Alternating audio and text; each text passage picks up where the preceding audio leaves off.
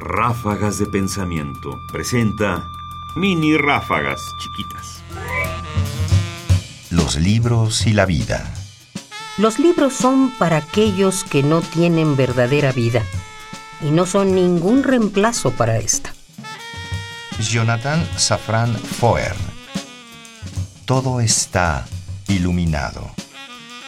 Puede leerse como un prejuicio, pero también como un acto de humildad. Por alguna razón que nunca he entendido, quienes leen piensan ser más sabios. Ráfagas de pensamiento ahora en www.ernestopriani.com. Búscalas en iTunes y Facebook. Comentarios: Ernesto Priani Saizó. Voces: Margarita Castillo y Guillermo Henry. Controles técnicos: Francisco Mejía. Producción: Ignacio Bazán Estrada.